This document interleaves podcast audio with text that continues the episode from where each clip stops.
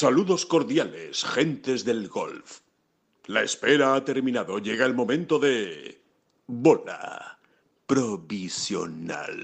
Victoria sin paliativos de Dean Burmester en el Tenerife Open. El mejor resultado de Pedro Oriol en toda su carrera en el circuito europeo, con una historia que tiene detrás, una buena reacción de la Armada con nombres importantes que vamos a analizar y un montón de torneos que vamos a repasar en esta bola provisional porque ha habido mucha y muy buena actuación española. Empezamos no son las flechas la culpa del indio, que no son las flechas la culpa del indio. Si hay viento, si llueve, no influye en el swing, no importa si es marzo, noviembre o abril. La culpa del indio, la culpa del indio, la culpa del indio, la culpa del indio.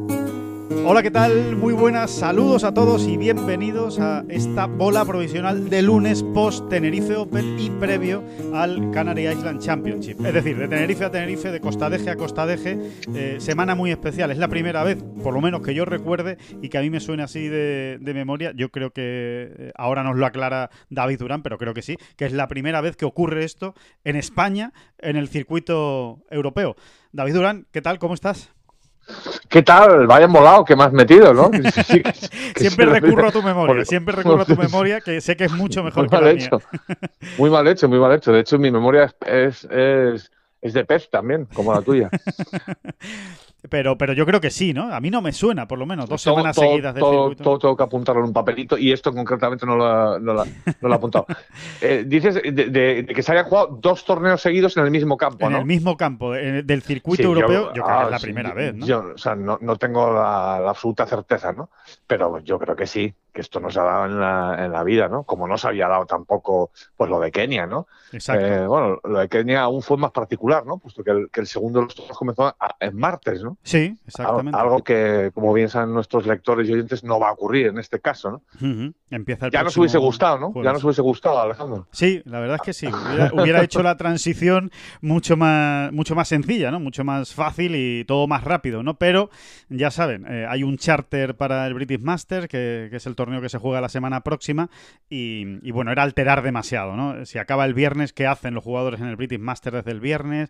¿O qué pasa entre el viernes y que vayan a, a un sitio tan entre comillas, conflictivo como es ahora el Reino Unido, precisamente eh, por las restricciones que hay en cuanto a la pandemia, ¿no? no es conflictivo por eso, no, por otra cosa, Todo lo contrario de lo que ocurría en Kenia, que, precisamente justo después de aquella semana no había torneo, ¿no? Y entonces eh, todo eran ventajas, ¿no? Realmente acabar antes, pues era bueno para todo el mundo, que, al final adelantaba su regreso a casa, ¿no? Eh, es así, ¿no? Así que hay, que hay que entenderlo como algo razonable, ¿no? Sí, lo, que ha ocurrido en este caso. Muy razonable. Que, mm, bueno, Tenerife Open, ¿no? Vamos a empezar por, por, por donde hemos estado físicamente, eh, en, ese, en ese Golf Costa Adeje, con ese resultado final que sinceramente nos ha sorprendido un poco. Eh, pensábamos que no se iba a llegar al menos 25, ¿no? Y así lo, lo explicábamos en los días previos al, al, torneo. Es un resultado ganador muy poderoso de Dean Burmester, aunque tiene matices, eh, David. Sí, es un menos 25, es lo mismo con lo que ganó Garrick Ego en, en Gran Canaria, pero hay matices porque realmente el segundo puesto pues está en menos 20, el tercero en menos 19. No ha habido tanto, tanto, tanto buen resultado como en Melonera Golf, aunque ha estado muy cerca. Eso sí es verdad. Sí, sí, a ver, existe, esto es al final de ser matices, ¿no? Eh, aunque nos guste embarrarnos en este tipo de, tonterías pues, pues, para divertirnos, ¿no? pero sí, ¿no? pensábamos realmente que, el, mm, eh, que, el resultado ganador iba a ser un poquito más exigente en este caso, ¿no? sí. Eh, eh, y no ha sido así.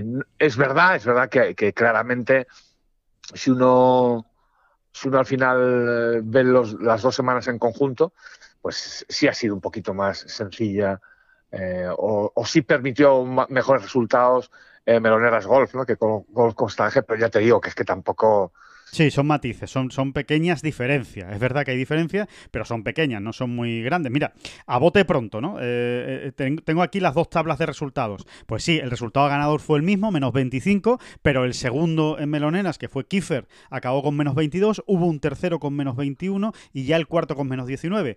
Aquí el segundo ha sido menos 20, el tercero ha sido menos 19 y el top 10, por ejemplo, pues en Meloneras, en Gran Canaria, fue menos 16 eh, y, el, y, aquí en Tenerife, pues ha sido también menos 16. Así que, por eso, que son, son pequeños matices, ¿no? Muy parecido. Y además hay que decir una cosa en nuestra contra, ¿no? Y es que el, viento eh, acudió en ayuda del campo en Golf Costa Eje, em, eh, bueno, con más presencia de la que, de la que decían los parques. De la que se esperaba, sí, sí. Así, que si, si no llega a estar el, si no llega a haber tanto viento, pues igual pues, los, los, resultados hubiesen mejorado. En fin, al final semanas muy de lo que han sido, ¿no? O sea, campos que se han dejado hacer muchísimo y ahí pues hay que, hay que hacer un tipo de golf muy concreto, ¿no? Eh, bueno, que en realidad no, no difieren mucho, ¿no? Pero hay que estar muy acertado en los greens y sobre todo, y es algo apasionante, ¿no? Que hemos vivido en primera persona estas dos semanas, hay que mantener ese equilibrio mental que te puede te puede destruir. ¿no? Y, insisto que es algo apasionante de ver porque lo, estás viendo allí, sobre, lo estás viendo en el campo. Esos jugadores que están realmente ya mm, ansiosos cuando van por el hoyo 8 y resulta que solo van menos uno y, sienten que se les está yendo todo de las manos. ¿no?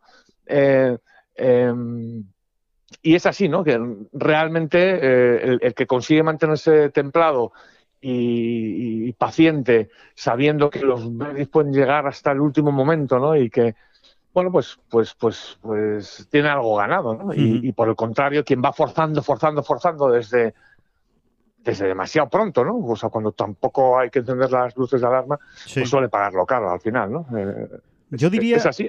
Yo diría, David, que son las semanas más frustrantes del año, ¿no? Eh, si, ves si ves las caras de los jugadores cuando, cuando acaban las vueltas, y ya no diría tanto cuando acaban, porque eh, hay una imagen eh, que, a mí se me, se me queda muy grabada todos los años, que es la de los jugadores cuando acaban de jugar 18 hoyos en Valderrama en un torneo en el circuito europeo. Están agotados, exhaustos, o sea, da la sensación de que, de que, no pueden dar ni un paso hacia adelante, hasta que han perdido peso durante, durante la vuelta del estrés ¿no? que, que supone jugar Valderrama. Eh, pero los ves, eh, pues eso, como un, pues como un boxeador, ¿no? Que, ha llegado al, al, asalto decimoquinto o, o, al doce, ya no sé los asaltos que hay en un, en un, combate de boxeo, pero bueno, que ha llegado al último asalto y, bueno, y que más o menos se ha mantenido en pie como ha podido, eh, con muchísimo esfuerzo. Pero realmente en estas semanas es una cara diferente, es una, es una cara de desesperación, ¿no? Sí, porque en el en el fondo los ves liberados, ¿no? El que, el que no ha jugado bien ha pagado, ha pagado un precio seguro, ¿no? En, campos como Valderrama. Y eh, al fin y al cabo le cuesta menos asumirlo. dices, bueno, yo es que en este campo, si no estás fino, lo voy a pagar. Y, y, em, y sin embargo, estas semanas ves muchísimos casos de, gente que dice, pero, pero si es que he cogido 15 greens en regulación, 16, 17, eh, y, y, estoy a 10 golpes del líder, o estoy que, acabo de perder el corte o que mañana lo puedo perder como me descuido un poquito, ¿no? Y, efectivamente es así, ¿no? Porque realmente, eh, bueno, porque realmente, mm, mm, bueno, es lo que estamos diciendo, ¿no? O sea, sí, es una batalla mental, sí, sí, es una batalla mental contra ti mismo, o sea, porque, porque es lo que tú dices, ¿no? Dice, pero a ver, si yo estoy jugando bien, estoy pegando buenos golpes, no me, no me estoy metiendo en problemas y sigo menos uno después de 14 hoyos y, estoy a, tres del, corte provisional, ¿qué tengo que hacer para, poder ser competitivo aquí? ¿no? Es, eh, es realmente duro de, de, de, sobrellevar ¿no? y de entender y sobre todo eh, tener en cuenta que al ser campos en los que realmente puedes hacer Verdi prácticamente en todos los hoyos, ¿no? Concretamente Costa Deje, quitando el hoyo 8, que realmente se ha puesto, se ha jugado muy complicado, ese, ese par 5 convertido a par 4, quitando ese hoyo 8, el resto eran hoyos de Verdi, ¿no? En cualquier otro campo. Claro, que vayan pasando hoyos y no seas capaz de hacer Verdis, eh, es, es, que, claro, es que te, va consumiendo, te va consumiendo y te, y te empieza a hacer jugar peor. Eh, ¿Por qué? ¿Por qué te provoca jugar peor? Porque empiezas a arriesgar más, porque buscas banderas por el lado más agresivo y ya te quedas con un approach más difícil y a lo mejor acabas incluso cometiendo bogey y, en definitiva es muy fácil que los golfistas salten por los aires en mitad de las rondas en, en este tipo de torneos. Sí, esto al final, mira, hay una ecuación que lo explica muy bien. Al final, ¿cuál es el resultado más repetido en un torneo de golf? El par, ¿no? O sea, el par es lo normal. Prácticamente es el, eh, en cualquier tarjeta, incluso las mejores, e incluso las peores, al final el resultado de par en X hoyos es el resultado más repetido. Cuando el resultado más repetido em, te, sabe a poco, eh, te machaca, te acaba machacando, ¿no? Claro. Quiere decir que normalmente, para un jugador profesional, salir con par de un hoyo es una situación, vamos a decir, estándar, normal, incluso en algunos campos es hasta buena, ¿no? Ya no, no, hay que irse al US Open, ¿no? Donde es buenísimo.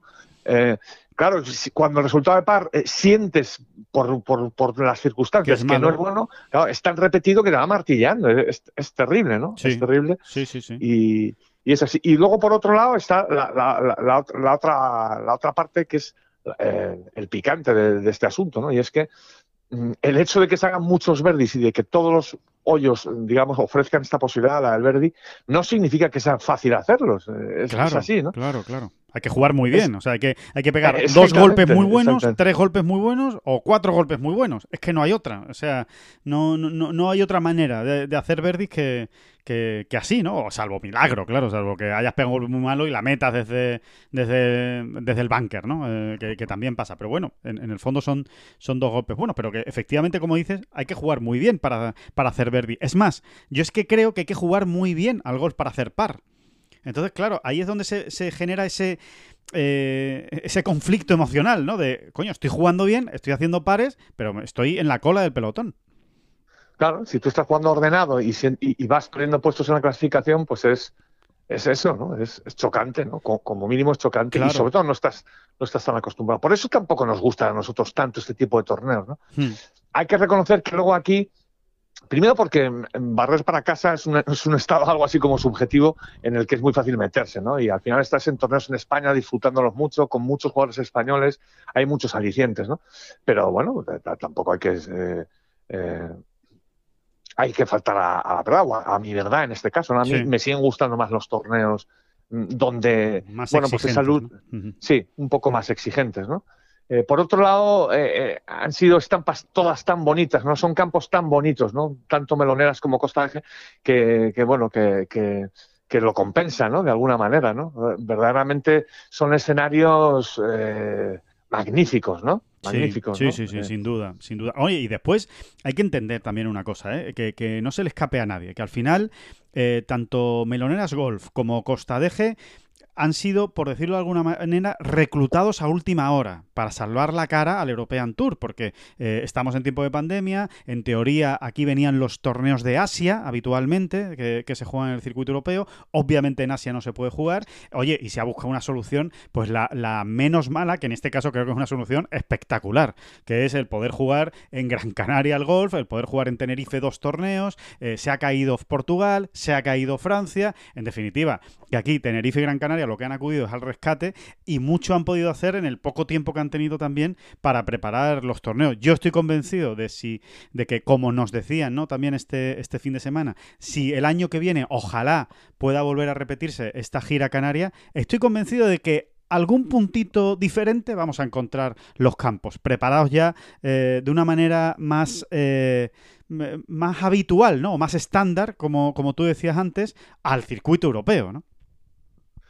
Pues seguro, claro, claro que sí. Y si no, pues tampoco pasará nada, ¿no? Hmm. Eh, como siempre decimos, ¿no? Una cosa son los gustos muy particulares de cada uno y otra cosa es lo muchísimo que habrá podido disfrutar también mucha gente, ¿no? Viendo eh, este festival, ¿no? Eh, tan impresionante de Verdis, ¿no? Sí, sí, sí, sí, Y además también tiene su también tiene su parte eh, como tú dices, de encanto, ¿no? Por, porque puede haber grandes vueltas, vueltones, gente que se acerca a la posibilidad, ¿por qué no?, de bajar de 60 golpes, eh, remontadas eh, estratosféricas, como por ejemplo la de Pedro Oriol en el fin de semana, ¿no? Que, que con dos vueltas brutales, ¿no? De, creo que fueron 66 y 65, ¿no?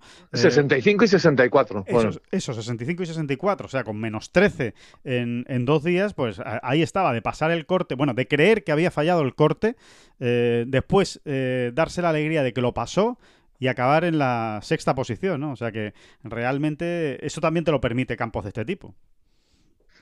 Absolutamente, absolutamente de acuerdo. Y, bueno, realmente eh, si, nos centramos ya también en, la segunda semana, pues varios respiros de alivio, ¿no? en, el sentido de la Armada, ¿no?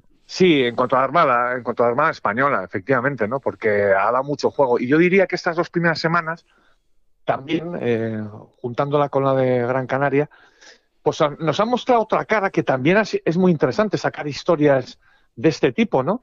Eh, porque hemos, bueno, pues porque se han, situado bajo el bajo, los focos eh, rostros o nombres no tan habituales, ¿no? Exacto. Y, que, por otro lado, algunos de ellos, pues en concreto el de Alex del Rey, pues Mm, Iván Cantero también, en un momento dado. Eduard Rousseau, ¿no? Alfredo García Heredia. Exacto, y luego fundamentalmente Eduard Rousseau, eh, eh, pues nos están situando también, o nos está mostrando el camino, el, futuro, ¿no? Lo, que viene, ¿no?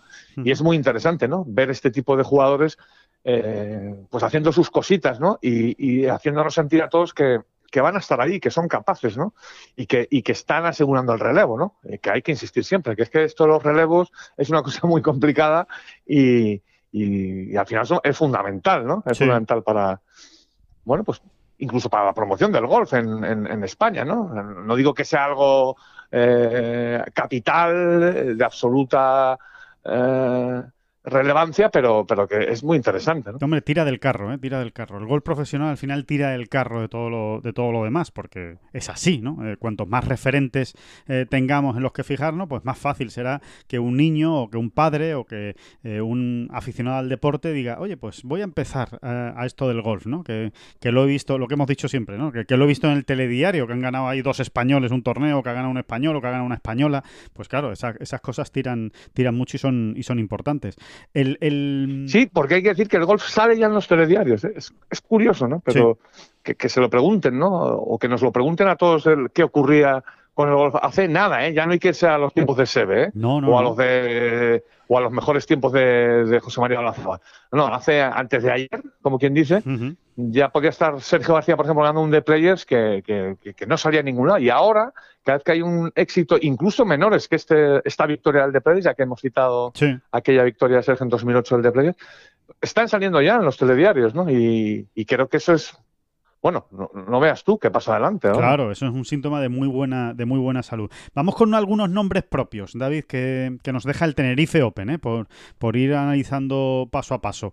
Em, Pedro Oriol, ¿no? Eh, Pedro Oriol, su mejor resultado en el eh, circuito europeo, eh, como decíamos, ¿no? Esa, esa, imagen que estuvimos charlando con él, después de, de, acabar su segunda vuelta, sentado en, uno de los muretes de, de Costa Deje, pues al pie de la casa donde pues estaba el Players Lunch, donde ellos comían, ¿no? Habitualmente, una terraza donde comían eh, los jugadores y, los Cádiz, pues ahí en el murete estaba sentado, estaba absolutamente destrozado eh, Pedro Oriol porque mm, él todavía no estaba convencido de que había fallado el corte, pero tenía muchas dudas con ese doble bogey, con la chuleta terrorífica en la calle del Hoyo 8. Y, recuerdo, y recuerdo la charla con él, ¿no? Que, decía, es que estoy que me, que me como por dentro porque, porque estoy jugando muy bien. Dice, estoy jugando muy bien al golf. Eh, tenía el corte completamente dominado. Eh, me he quedado fuera del corte en Gran Canaria. Ahora vengo aquí, juego bien. Me puedo quedar fuera del corte por esa chuleta. Eh, no estoy pateando bien. No sé qué me pasa con el pad. y recuerdo que estando hablando con él, es cuando se confirma que pasa el corte, ¿no? Ya, se ve que efectivamente ya no había eh, manera de que el menos 4 se quedara fuera, se quedaba finalmente dentro y jugaba el fin de semana y era como un alivio y un, bueno, pues venga, 36 hoyos más, a ver qué ocurre, a ver qué pasa y joder, lo que ha pasado. Sí, bueno, a ver, yo tengo que poner en situación a la gente. O sea, tú cuando estás en un torneo, y además es muy fácil, es muy fácilmente comprensible, vamos, comprenderlo. Em, tú cuando estás en un torneo entras de la sala de prensa, sales, eh, vas a, coger un jugador que está acabando la vuelta, o, bien vienes del campo que has estado viendo unos hoyos, en fin, eh, es imposible tener el torneo en la cabeza. Eh, nosotros de repente nos topamos con Pedro Oriol, o sea, es que no, íbamos ni buscando ni nada, él estaba ahí sentado con, mirando el móvil así como con, absolutamente despeinado, con la gorra quitada, pues La, clásica, imagen de un jugador que está hecho polvo, ¿no? Y, realmente yo, por, ejemplo, y creo que a ti te pasaba lo mismo, la última idea que tenía es que estaba, efectivamente, que iba a pasar el corte, que más o menos iba, iba muy sobradillo y tal. Claro, te pones a hablar con él y dices, ahí va, pues esto es que, que acaba la ronda agua ha pasado y, y, nos, em, él acababa por el hoyo 9 y nos empieza a contar, no, es que en el hoyo 8 eh, pego un driveazo espectacular y me encuentro mi bola en mitad de la calle en una metida dentro de una chuleta muy profunda, he estado dudando, total, que al final no, no pudo comprometerse con el golpe, acabó pegando un golpe muy malo con el hierro 5 y la llevó a la, bueno, pues a, a la cañada esa que era obstáculo de agua y lío, ¿no? Doble bogey y tal, pero mm, mm, nos está contando y claro, yo daba por hecho, bueno, y, luego en el 9 pues habrá hecho otro bogey o lo que sea. Y, bueno, el caso es que, este hombre no ha pasado el corte, pero llevábamos 10 minutos hablando con él y de repente nos dice, y nada, pues aquí estoy con el menos 4. Y digo, ah, pero tú, pues acaba con menos 4. Claro.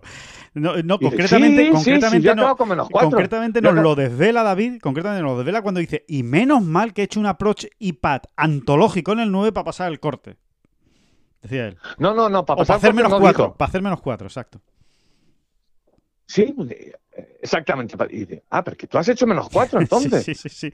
Sí, pero muchachos, si estás dentro del corte si el menos 4 va a pasar finalmente. Sí, creo, sí, bueno, sí, a lo mejor, pero... o sea, fíjate el, caos que se, que se organiza en, en, un, momento. Torneo de golf, en mitad de un torneo de golf, sí, sí, sí, eso es así. Sí, y, y, bueno, pues ya se fue tranquilizando ahí, efectivamente, estuvimos hablando un rato y, bueno, pues mañana tal.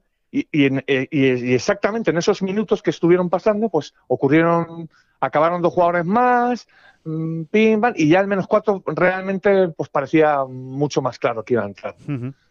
Y ya como fue cambiando el, un poco el talante y, la, y, el, y, el, tono.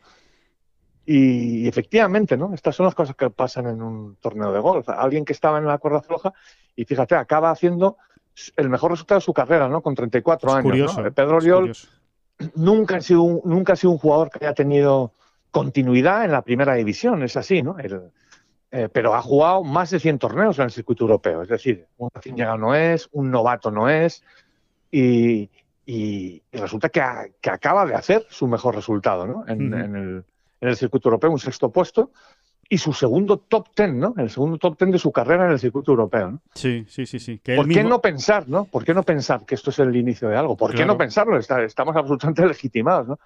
Y es, eh, bueno, es, es una vez más estas historias mágicas que te, que te brinda el gol y que solo te las brinda este deporte, ¿no? Porque realmente Pedro Oriol todavía está a tiempo, pues, de, hacer o de llevar una carrera uh, mucho más exitosa en el circuito europeo, pues, sinceramente, sí, Claro que está a tiempo, ¿no? Es, lo, verdaderamente apasionante también, ¿no? De este deporte. Está a tiempo y tiene las armas para hacerlo, ¿no? Eh, no, no, es un, no es un jugador que vaya limitado, más bien al contrario. Es un jugador que va sobrado, todo el que conoce su swing lo sabe. Es, un jugador que le pega muy bien a la bola, que va larguísimo eh, y, que, y que normalmente se defiende muy bien. También tiene un buen juego corto. Eh, con el pad ha pasado épocas, ha tenido épocas buenas y ahora está en una época, pues, algo más. ahora está bien pero ha pasado por una época algo más irregular, ¿no? Más, más inconstante. Pero realmente Pedro Oriol, a nadie le extrañaría que Pedro Oriol se tire ahora 6, 7 años con la tarjeta del circuito europeo sin pasar grandes problemas ¿eh? para, mantenerla, porque realmente lo tiene. O sea, es un, es un jugador que tiene ese, ese potencial y ese, y ese talento, ¿no? Ese, ese golf en sus manos para, para sí, yo creo que lo ha hecho, que ha hecho muy bien. Eh, bueno, el hecho de ponerse a trabajar con Pepín Rivero allí en Madrid, ¿no? Eh, ha sido una referencia importante para él y luego han trabajado en la línea en una línea en la línea de hacer consistente su juego que al final es lo que le falta a Pedro y a todos no o sea ese, siempre lo decimos no es el santo grial del golfista la consistencia no y bueno y, va estando bien no que, le vean que le vayan sacando réditos a, ese trabajo, ¿no? Em, y después el psicoanálisis, ¿eh, David? Que no es ninguna tontería, porque él mismo lo destaca mucho. ¿eh? eh Pedro Oriol le da mucho valor a, ese trabajo mental que está haciendo. O sea, no que ha hecho, sino que está haciendo. Lleva ya. Sí, y es, un paso más allá, ¿no? Porque es un paso que va mm, un poquito más allá de la, mm, de la vamos a decir, de la tarea habitual de un psicólogo deportivo, ¿no? Con, un deportista. Eh, el psicoanálisis, mm, rara vez se habla de psicoanálisis en, deporte, ¿no? Eh, pero sí, sí, a él le está viniendo muy bien como herramienta, ¿no? Porque llegó un momento en que estaba pues convencido de que eh, de que necesitaba estar en paz consigo mismo en su vida, ¿no? Digamos, para poder llevarlo al campo de golf, para poder estar también en, el campo de golf, ¿no? Vamos a resumirlo así, ¿no? Y, es duro, ¿eh? Tampoco vamos a entrar en detalles, tampoco Pedro ha entrado en tantos detalles con nosotros, ¿no?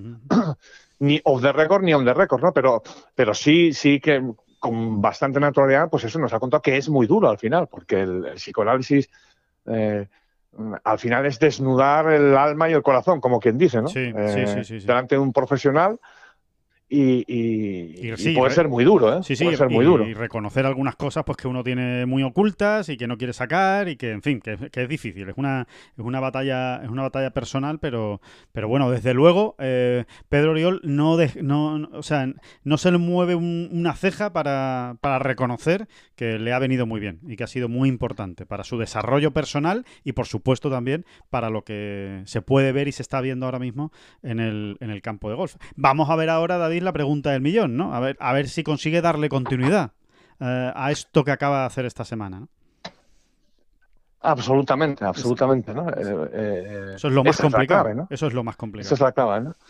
Y bueno, que consiga adaptarse a, lo que tiene que ser su medio este año, ¿no? Que al final es el Challenge Tour, Challenge Tour, exacto.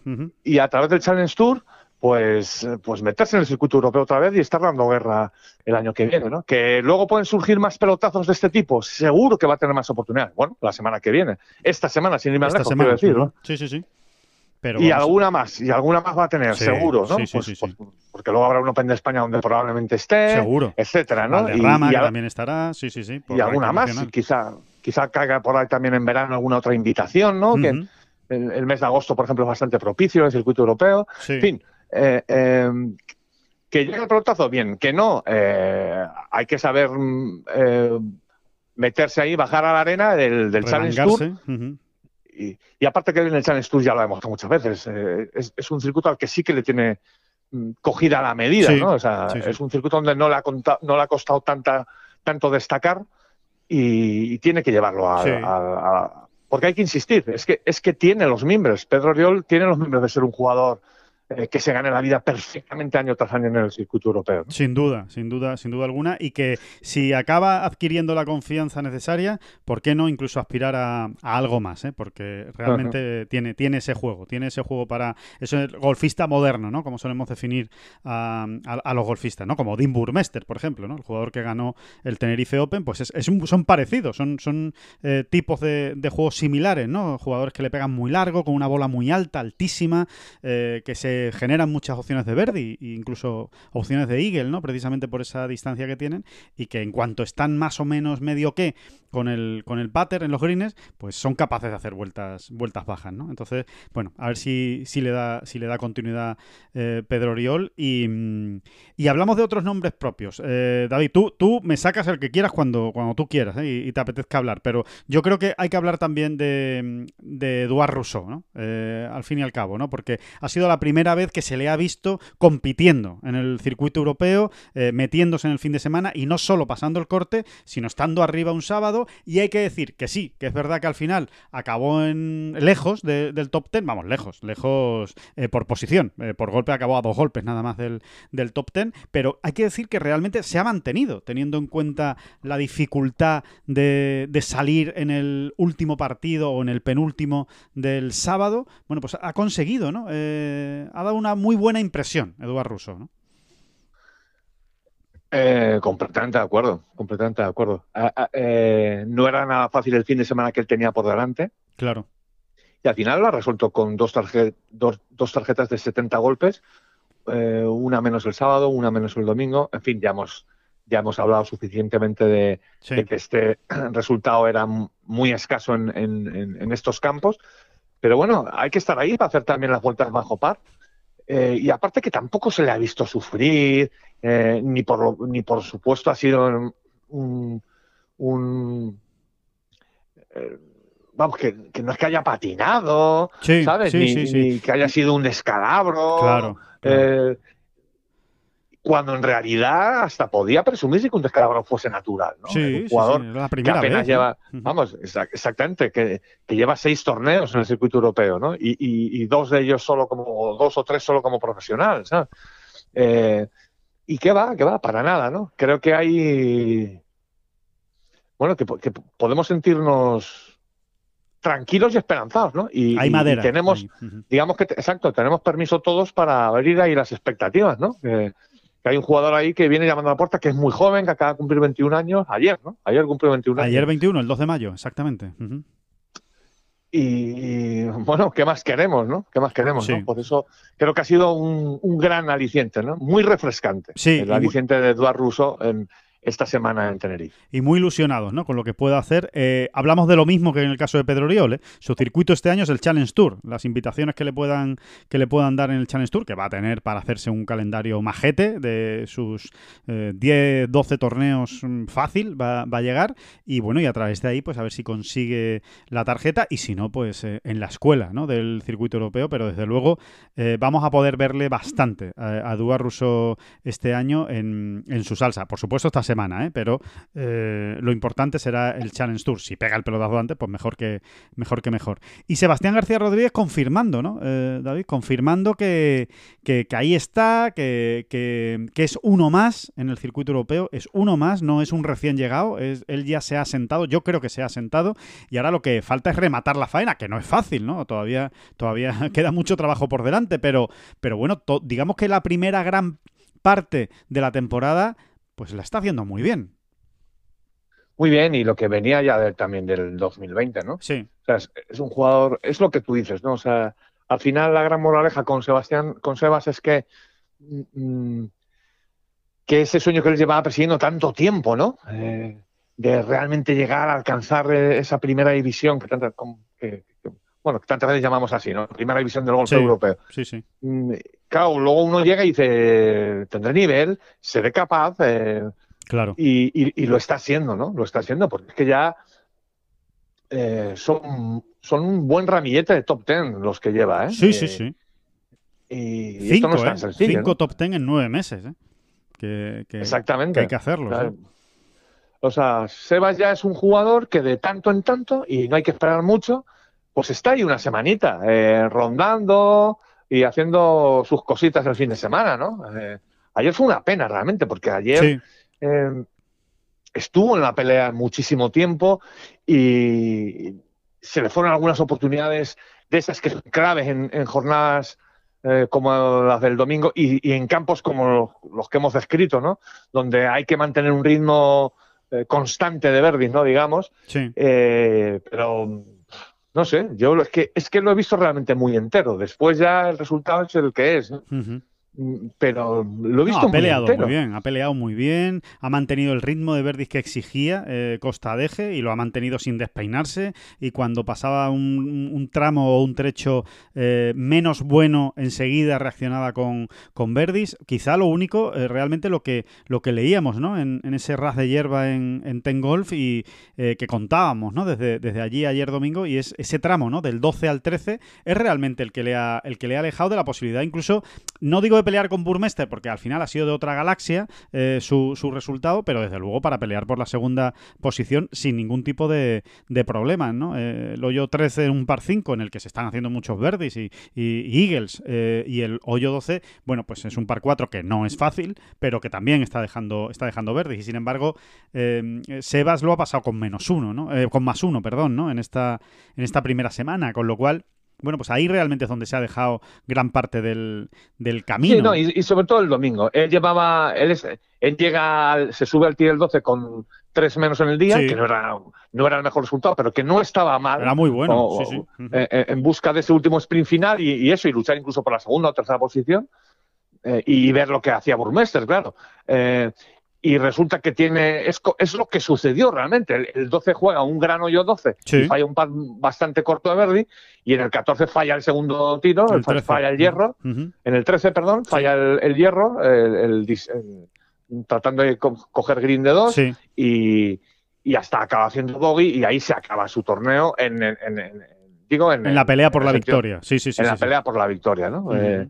Bueno, pues fueron dos situaciones muy concretas, pero es eso, dos situaciones muy concretas. Por lo demás, es que se le ha visto muy bien, ¿no? Eh, muy entero, muy capaz. Eh, y ayer jugando sin ningún tipo de complejo, ¿no? Exacto, exacto. Con naturalidad, jugando con naturalidad, jugando como él ha jugado en el Alps Tour, eh, jugando como ha jugado en el Challenge, eh, jugando con esa personalidad que yo creo que ya la tiene y que, y que vemos a un jugador convencido de que está donde él quiere estar y donde cree que debe estar y que puede estar. Que parece una tontería todo esto, pero que es muy importante que el jugador se lo crea. Y Sebastián se lo cree a día de hoy. Vamos a ver hasta dónde, hasta dónde es capaz de, llegar, pero desde luego em, hay que ser muy optimistas eh, con él. Y oye, y otro detalle objetivo. Se podría decir prácticamente, David, que tiene más de media tarjeta ya asegurada en el bolsillo. Claro, y es una, es una, verdadera bendición, es una gozada, ¿no? Para el jugador, ¿no? Porque queda pues, mucho, ¿eh? A principios de mayo, pues con la mitad del camino andado ya, pues está muy bien, ¿no? Está, verdaderamente. Y además es lo que, fíjate, eso me gustó verlo. Ayer, eh, ayer él acaba con un bogey sí, eh, verdaderamente desafortunada, mm. en, desafortunada en el 18, se le quedó muy mal la bola en ese bunker. En fin, mm, acaba con un bogey y lo que, lo que más le dolía era, porque es que lo, lo, expresó así en voz alta, ¿no? Dijo, es que se me han ido ahí una cantidad muchos puntos, ¿no? No estaba hablando de dinero, no, ¿eh? no, Cuidado. No, habla de dinero. estaba, estaba, hablando de puntos, porque él lo tiene entre ceja y ceja. Vamos por, vamos por pasos, ¿no? El primer paso es, vamos a asegurar eh, los derechos de juego para 2022 y luego ya iremos viendo, ¿no? Y me gustó realmente, ¿no? alguien con, bueno, pues con los pies en el suelo y las ideas muy claras y los objetivos también eh, muy presentes, ¿no? ¿Cuáles son y, en qué orden, ¿no? Otro nombre propio, David, que yo creo que no sé, yo, yo lo, yo lo, yo sinceramente lo metería entre el grupo de cinco candidatos, por decir un nombre, esta semana, en, en esta segunda semana en Costa de G. Adri Arnaus. Em, poco a poco eh, está recuperando ¿no? ese enorme nivel y sobre todo em, e, está haciéndose a ese cambio de swing, a esos cambios de swing, no, no son grandes cambios de swing, pero sí eh, suficientes e importantes cambios de swing que está llevando con, Mike Walker, con el, con el asesor o con el mano, la mano derecha de Pete Cowen y que, y que de repente eh, le, han, le han descubierto a un Adrián Naus que pega más largo, pega con otro vuelo de, bola y más largo. Y claro, hay que hacerse a esa distancia. No es sencillo ese ajuste, ¿no? Sí, sí, aún más poderoso, poderoso, ¿no? Como si le hiciera falta, ¿no? Pero bueno, sí, sí, hay que decir que tampoco es lo que lo fueran buscando, ¿no? Simplemente. No, no, no, no, al revés. Lo que buscaban era más consistencia. Eh, lo que ocurre es que, esa nueva trayectoria de bola, pues le da más distancia. Sí, sobre todo, a ver, eh, sobre todo le está trayendo problemas con los hueches, ¿no? Le tienen un poco loco, ¿no? Eh, es donde más están trabajando además, porque verdaderamente están, mm, eh, bueno, le estaba costando mucho, ¿no? Eh, digamos la, la, como la adaptación, ¿no? Sí, sí, la adaptación. No, me, me, refiero que le estaba costando mucho precisamente el, creer, ¿no? Creer, creer, distancias, creer en, la distancia que van a hacer, ¿no? los nuevos, eh, esos palos, ¿no? Primero que ha cambiado de hueches, ¿eh? eso es importante también, o sea que aparte evidentemente de ese, de ese ligeros ajustes en el swing que está haciendo, encima también ha cambiado de, de hueches, porque había empezado con los hueches del año pasado y ahora ya ha puesto los hueches Callaway, que son los que con los que ha firmado, ¿no? Y con, y con la marca que, que, está jugando este año, ¿no? Entonces, bueno, que se juntan las dos cosas y claro, él, él nos lo explicaba, ¿no? Decía, dices que con un 60 grados yo antes hacía, pues creo que decía 83, ¿no? 83, 86 metros y ahora estoy por encima de 100. Entonces, claro, eh, tengo que ponerme encima de la bola y decir, ¿esto de verdad va a hacer 100 metros? O sea, me lo tengo que creer que, los va a hacer, porque es que la hace. Pero claro, si, si llevas eh, toda tu vida haciendo 86, 87, 82, 80, pues que de repente ese cambio tan, tan brutal, que no estamos hablando de un cambio de 2, 3 metros, que estamos hablando de un cambio de casi 20 metros, ¿no? De diferencia. Sí, con esos wedges, con esos palos además que son de, de absoluta precisión. Todos lo son en golf, ¿no? Pero eh, precisamente los wedges son los que te acaban dando a los grandes pegadores como es él, los que te van a dar las opciones más cercanas o no tan cercanas de Verdi, ¿no? y, y, sobre todo lo que él nos contaba, ya no es un tema solo de eh, control de la distancia, esa es la expresión que, no me salía. Eso, que está teniendo mucho problema con, con, el control de la distancia, ¿no? Y entonces lo que él nos explica es que eh, es la, como la guerra interna que se provoca, porque ya no es un tema solo de control de la distancia, sino que como tienes ese pequeño lío, luego tampoco te comprometes con el golpe, ¿sabes? Claro. Estás ahí como... Dices, sí, me lo creo, pero acabas haciendo, forzando, eh, o, al revés, o forzando demasiado, o, o o, le, le, das menos, o le das menos porque piensa y dice, bueno, a ver si me voy a pasar, porque a ver si esto va a hacer más todavía. Y, y, una, una, inseguridad que no hay nada peor para un golfista que la inseguridad. E, esa es la realidad, ¿no? Sí. Dicho lo cual, bueno, pues eh, de una semana para otra, pues ya también nos están contando que están viendo avances, que lo están trabajando mucho y que cada vez está más contento y, y convencido, ¿no? De, de, todo el trabajo. Bueno, y ahí están los resultados, ¿no? Eh, es verdad que ha tenido sus lagunas a lo largo de la semana, sí. pero en general al final pues te acaba en octava posición. Eh, un gran fin de semana, ¿no? Con dos rondas de 66 golpes. Sí, realmente solo, solo falló el, el viernes. Le falló la, segunda vuelta a Adri para, para, haber estado incluso más arriba, ¿no? Eh, pues también peleando por esa segunda plaza. Y una, y una media de golpes de las últimas ocho rondas de 67,5. O sea que claramente hay una tendencia ahí, ¿no? Es, es, otro, otro de esos apuntes refrescantes, ¿no? Que tú decías que nos deja este, este Tenerife Open, el ver a Arnaus ahí. Y yo sinceramente lo veo favorito para este semana. ¿eh? Creo que puede ganar, o por lo menos puede estar para, para ganar si le da continuidad a lo que se ha visto esta semana. Sí, sí, absolutamente, ¿no? Y tengo que sacar otro nombre, ponerlo sobre la mesa, porque me dolió especialmente, ¿no? Que Alfredo García Heredia no completara esa semana que tanto se había merecido en las tres primeras rondas, ¿no? Eh, y luego por todo lo que hemos hablado, él, toda la historia que hay detrás de Alfredo, esa manera tan absolutamente peculiar y personal de entender su carrera a día de hoy, ¿no? Hay que recordar, ¿no? Que Alfredo, Alfredo es de la generación de los mm, Rafa Cabrera Bello, Quirós, incluso es mayor, ¿no? Sergio García. Sergio García, Gonzalo, esa generación que va de los 38, que, que, hoy en día tienen entre 38 y 40 años, pues ahí está justo Alfredo, que tiene 39. ¿no? David, puntualicemos, esa maravillosa generación del golf español. ¿eh? Bueno, yo diría que es como generación, ¿no? La mejor de la historia, ¿no? Sí, sí. Al final, al final eh, se acabará haciendo justicia, ¿no?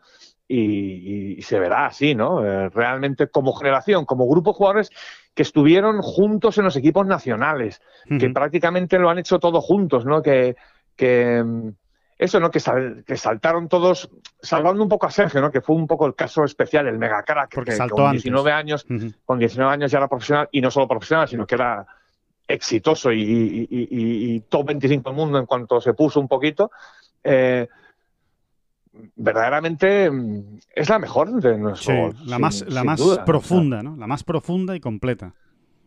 Sí, hay que pensar que, en esa generación están Alejandro Cañizares con sus dos victorias en el circuito europeo, está Gonzalo Fernández Castaño con sus siete victorias, Álvaro Quirós con sus siete victorias, Pablo Larrazábal con sus cinco victorias, Rafa Cabrera Bello, eh, Rafa Cabrera Bello con sus tres victorias y eh, eh, ese hito, ¿no?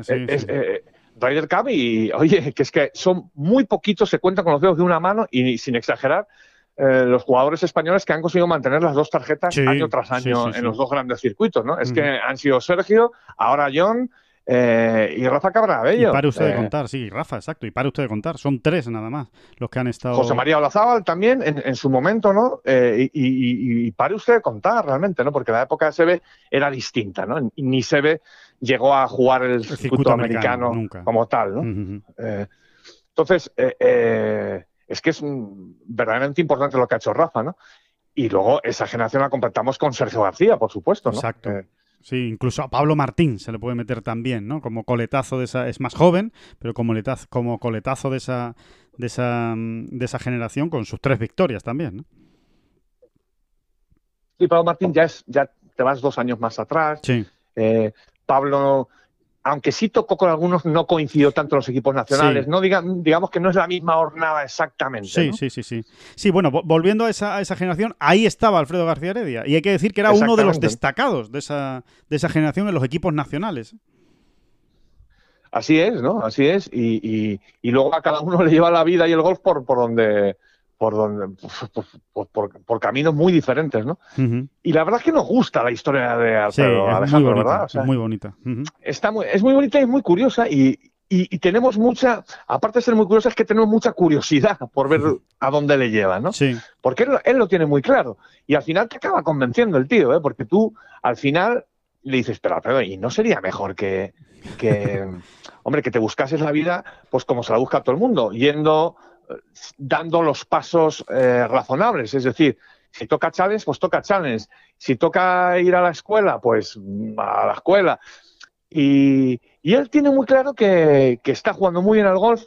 Creo que esta semana, en este sentido, lo ha demostrado, ¿no? O sea, quien pensara que Alfredo García Heredia está un poco chalado, pues ya se ha dado cuenta de que no. ¿eh? Exacto, exacto. Sí, sí, sí. Sí, por lo menos alguno, alguno habrá que dirá, bueno, es que, es que Alfredo vive en una nube, ¿no? Eh, porque si él cree que va a llegar al circuito europeo y va a ganar a las primeras de cambio o que va a conseguir la tarjeta del circuito europeo con 6, 7, 8 torneos que pueda jugar del circuito europeo, pues, pues alguno pensará, este, este tío, sí, hombre, tiene mucha fe en sí mismo y eso está muy bien, pero se está volviendo un poco loco. Pero no, es que lo tiene, es que el golf lo tiene y, lo ha demostrado esta semana. Así es, ¿no? Eh, para él el DNI no importa, no tiene ninguna prisa, él se siente más jugador que hace 10 años, eso es lo que importa.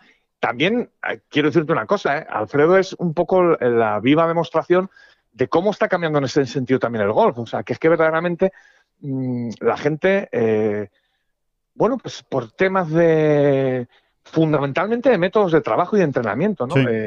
las carreras cada vez son más longevas y aparte de ser más o menos longevas, es que realmente vemos a jugadores, siempre ha pasado en el golf, ¿no? Pero yo diría que hoy, hoy en día un poquito más, los jugadores de 40 se mantienen perfectamente competitivos, ¿no? Si realmente están ahí eh, en rajo en el día a día del trabajo, ¿no? O sea que... Mm, y, es verdad, luego tú ves a Alfredo García en el campo y dices, pero si es que, si es que este hombre es buenísimo. Es buenísimo, es que este hombre es buenísimo. Y por eso me da mucha rabia lo que le pasó el domingo. Es que me da especial rabia, ¿no? salió todo mal. Sí, salió todo al revés, ¿no? Eh, Desde el principio, además, eh, y ya remolque. Pues algo parecido a lo que le ocurrió en la primera jornada en Gran Canaria, ¿no? Que, también empezó ahí con un triple bogey, bogey, eh, claro, en, campos donde, donde hay tanto verdi que, castiga mucho, castiga mucho porque realmente una, una vuelta que, que, no es buena, obviamente fue una vuelta mala, ¿no? La de Alfredo el domingo, pero tampoco es para, para, para perderte en la clasificación, ¿no? De salir en los últimos partidos a de repente pues aparecer en el puesto treinta y tantos, ¿no? Pues claro, es, lo que tienen estos, estos campos con tanto verde que castigan mucho una, mala vuelta. Sí, así que vamos a ver también, vamos a seguirle muy de cerca esta semana. Esta semana y a ver si es capaz, ¿no? De, darse una alegría aún mayor, aún mayor. Y por, y por el otro lado, y por el otro lado, y terminamos con este repaso del Tenerife Open, si te parece, eh, pues eh, digamos que esa, entre comillas, vieja guardia eh, mm, que, no termina, ¿no? Que no termina de, situarse donde todo el mundo espera, ¿no? Hablamos pues de Jorge Campillo, de eh, Nacho Elvira, Gonzalo Fernández Castaño, eh, Álvaro Quirós y, por supuesto, em, bueno, que, todos esos tienen la capacidad suficiente para estar arriba, los esperamos estando arriba, hablábamos precisamente ahora mucho de, muchos de ellos y que no terminan tampoco, ¿no? De, cuajar las cosas en, en toda la temporada, habría que decir, ¿no? En todo el año, ¿no? Gonzalo parecía que, estaba sacando un poco la, cabeza en las últimas semanas, estaba jugando mejor, pero ha llegado esta gira canaria y se le ha torcido absolutamente todo. Álvaro no termina de pasar un corte y, bueno, ya veíamos la entrevista ¿no? en, Ten Golf eh, la semana pasada. Eh, Nacho Elvira, pues lo mismo, eh, no termina de encontrar la fórmula y Campillo, pues tres cuartos de lo mismo, ¿no? A, vueltas con el drive, ¿no? Bueno, a ver, aquí sacando la bolita de cristal, yo a mí me da la sensación de que Nacho concretamente Nacho Elvira, se va a sacar más de una espina esta semana en, Tenerife. Sí. Mm, bueno, eh, es, una, es una sensación, supongo que también bien apuntalada por, cosas que vemos, eh, que nos cuentan, o por cómo vemos al jugador, ¿no? En un momento dado. Sí. Hombre, lo vimos en el eh, Pro-Am, ¿eh? Lo vimos en el Pro-Am y jugó un Pro-Am espectacular, ¿eh? O sea, un, un nivel de juego de Tia Green brutal. Sí, ¿no? Yo, yo creo que... No, y lo vimos eh, ayer, por ejemplo, ¿no? Mientras iban, iban saliendo los últimos partidos a jugar, trabajando ahí tranquilamente, eh, no sé, como con la situación bajo control, cuando realmente es muy frustrante lo que le ha ocurrido. Sí. Y no sé, me parece a mí que, mm, que quizá consiga eh, meter en vereda el pater al final, ¿no? Sí. En, en- en- o sea, el juego en los greens. Eso es lo que estaba trabajando ayer, sí, especialmente. Exactamente, ¿no? Eh, como que habían encontrado algo, como que están tranquilos y, y- y vamos a ver, ¿no? Vamos a ver. Yo, yo a... Tú situabas antes a Adrián Naus, eh, pues con todas las razones del mundo, en- como en el, en el grupo de candidatos, vamos a decirlo así, el grupo amplio de candidatos o favoritos, pues yo voy a meter a Nacho, voy a meter a Nacho Elvira. Creo que, creo que esta semana eh, puede hacer grandes cosas, ¿no? Ujú. Pues esto, esto es lo que, lo que nos deja este Tenerife Open y vamos a ver, vamos a ver qué, qué vuelve a ocurrir en Costa de Eje. Se repite. Eh, David, una pregunta, eh, bueno, eh, te pregunto cuál es tu sensación, ¿no? Cuál es, cuál es tu, cómo, cómo lo harías tú si tú fueras golfista profesional. ¿Qué crees que es lo más complicado de jugar dos semanas seguidas en el mismo campo? ¿Y cómo te prepararías? Te lo digo porque hay una curiosidad que obviamente seguro que muchos de nuestros oyentes no lo conocen y es que hay historias de todo tipo, ¿eh? O sea, hay jugadores que se han quedado, por supuesto, eh, y, que acabado el torneo de Tenerife, siguen en, en Costa de Eje, eh, pues eh, descansarán el lunes, trabajarán el martes, o descansarán lunes y martes, eh, se irán a la playa, harán lo que sea, saldrán de la burbuja y volverán a entrar, como, como tiene estipulado el circuito europeo, pero bueno, que se han quedado en Tenerife. Y hay otros muchos, muchos españoles que se han ido a casa. Algunos que se fueron cuando fallaron el corte, para volver luego el martes o el miércoles, y otros incluso, como por el propio Alejandro Cañizares, que se fue el domingo después de acabar su vuelta, se fue a casa, eh, a Andalucía, a Málaga, eh, y va a volver el martes también para, para jugar el torneo. Eh, ¿Tú cómo ves, qué, qué crees que es lo más difícil y cómo prepararías tú una, una situación tan especial como es jugar dos semanas en el mismo campo? Pues mira, siento decepcionarte, pero es que creo que cualquiera de, de las decisiones que han tomado todos estos jugadores pueden tener su sentido, ¿no? Eh, yo creo que ahí cada uno la lleva como la lleva, ¿no? Sí. Bueno, pues hay quien está más quemado, puede haber estado tres semanas cons- consecutivas compitiendo, ¿no? Claro. Austria, Gran Canaria, Tenerife, y dice, pues mira, estoy a tiro de piedra en mi casa, como quien dice, ¿no? De, Sí. de- a dos horas y media de vuelo y tal, pues, pues, pues me voy a ir para allá, ¿no? Eh, O sea, quiero decir que yo lo entiendo perfectamente. ¿no? Desconecto, tal, y, y vuelvo limpio, digamos. ¿no? Sí, porque además es verdad, o sea, el campo ya lo tienes trillado, lo tienes eh, absolutamente mm, ah, caminado, lo tienes eh, muy reciente y, y- y de alguna manera eh, sí que tiene lógica que en un momento dado te puedas saltar esas jornadas previas, Claro. ¿no? esas, esas rondas de práctica. ¿no? Eh, ¿Yo qué haría personalmente? Es que, insisto, creo que hay que ponerse en la piel de cada Claro, uno, ¿no? Claro. ir viendo, ¿no? Ir viendo, ¿no? Me da a mí la sensación, ¿no? Yo seguramente me hubiese quedado, ¿qué quieres que te diga? Claro, claro. Pero, pero, Sí, también depende de cada uno, de cómo lleven los aeropuertos, cómo lleven los viajes, los aviones, ¿no? Eh, también, ¿no? Eh, evidentemente estos están muy acostumbrados, ¿no? Todos los jugadores profesionales a moverse en aeropuertos, O sea, ¿no? cogen aviones como quien coge un taxi, ¿no? A mí es que me ha pasado, eh, y mira que me he movido también, no tanto como un jugador profesional de golf, ¿no? Sí, pero Eh, bastante, pero bastante, sí, sí. Y, y a mí personalmente es que los aeropuertos me dan grima, o sea, no grima, sino alergia, ¿no? Entonces, pues yo, pues todo lo que sea ahorrarme un avión de ida y otro de vuelta, pues lo haría, pero claro, es que, eh, pues a lo mejor yo soy rarito en eso, ¿no? Mm, Pero y en cuanto a la preparación del campo, te, lo tomarías con mucha calma, entiendo, ¿no? Ya después de una semana en la que has estado jugando en ese campo, yo creo que es una semana para tomárselo con mucha calma y llegar muy fresco el jueves, ¿no? No, no quemarse como mucho, jugar a lo mejor nueve y nueve hoyos, ¿no? Eh, Una cosa muy tranquila, ¿no? absolutamente, ¿no? Yo creo que es así, ¿no? O sea, lo otro casi sería ya entrar en, la- en el término, en el, en- en el Psicótico. en el terreno de lo, de lo, de lo obsesivo, ¿no? Eh, sí, sí, sí, es que, es que no va a haber mucho cambio, ¿no? Realmente No, no ni siquiera, nada, ni siquiera las banderas van a poder ser muy distintas, ¿no? O sea, Sí, porque son greens son muy pequeños. Exacto, exacto. y, y- y- y- y sí que se han buscado, ¿no? Eh, tenemos la, la- la- la certeza, porque lo hemos hablado allí pues, con José María Zamora, por ejemplo, tenemos la certeza de que se han buscado ocho posiciones distintas para cada green, ¿no? Sí. Pero en algunos ni se va a encontrar. Y luego eh, otras posiciones van a diferir en dos palmos, Claro, ¿sabes? claro, casi que va a estar en la misma situación. O sea, la bandera está en la misma situación, pero bueno, sí, un poquito hacia la derecha, un poquito hacia la izquierda, pero, pero en la misma ¿no? plataforma, ¿no? Ujú. La misma plataforma en el mismo metro cuadrado, ¿no? Sí, Incluso, ¿no? O sea, que es que, exacto. eh, realmente el campo no, es que no, no, no, no le van a encontrar mucha, mucha diferencia, ¿no? cómo prepararlo. Yo creo que ahí ya cada uno también es la experiencia que haya tenido la semana pasada, ¿no? Claro, donde haya encontrado más dificultades, ¿no?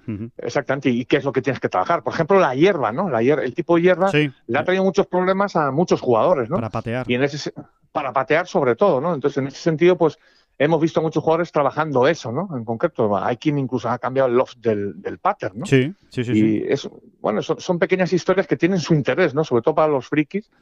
Eh, pero es así, ¿no? Eh, por ejemplo, a ver, vamos a contar el, caso de Iván Cantero. Iván Cantero es muy interesante, sí, sí, sí. sí. sí eh, Iván Cantero, si ve uno sus tarjetas de esta semana, de este torneo pasado, dice, uh, que, ha cambiado Iván Cantero de Gran Canaria a Tenerife, ¿no? Porque en Gran Canaria, en Gran Canaria, perdón, en Meloneras, fue uno de los destacados. Sí. Hizo, hizo un muy buen torneo, un torneo muy sólido, digamos, eh, y, de repente, pues, setenta y tantos, ¿no? Cada, cada ronda en Tenerife. Bueno, pues lo que ocurre. En realidad, su juego de tía Green eh, no cambió absolutamente nada. O sea, prácticamente nada, ¿no? Sí, sí, cogió eh, mucho lo, que, lo que ocurría es que se ponía a patear, ya no paz de Verdi de cuatro metros, no, es que paz de par de, menos de un metro y que no tocaban el hoyo. dice, pero ¿qué me está pasando? ¿no? se me ha olvidado patear. ¿no? Decía, se me ha olvidado patear. ¿cómo, se me ha, ¿Cómo se me ha podido olvidar patear en, unas horas, como quien dice? ¿no? ¿Qué, es lo que está pasando? Bueno, pues estuvieron viendo allí, además estuvo Duque también, su entrenador, ¿no? En, precisamente esta semana está, bueno, estuvieron dando vueltas, ¿qué está pasando aquí, no? Y, bueno, pues esta es una de las eh, pequeñas historias de la trastienda, ¿no? Realmente se dieron cuenta de que mm, en su caso, por cómo él se pone encima del pad y por el pater que tiene, bueno, pues en, en, en, hierba como la de Golf Costa Deje. Sí, hierba bermuda, eh, bastante dura.